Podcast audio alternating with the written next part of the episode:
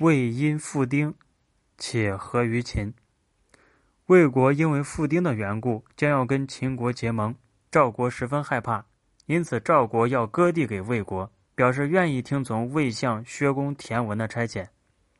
李亥跟赵相李对说，赵国害怕魏秦连横成功，因此割让土地给魏国，并且表示一切都听从薛公田文的差遣。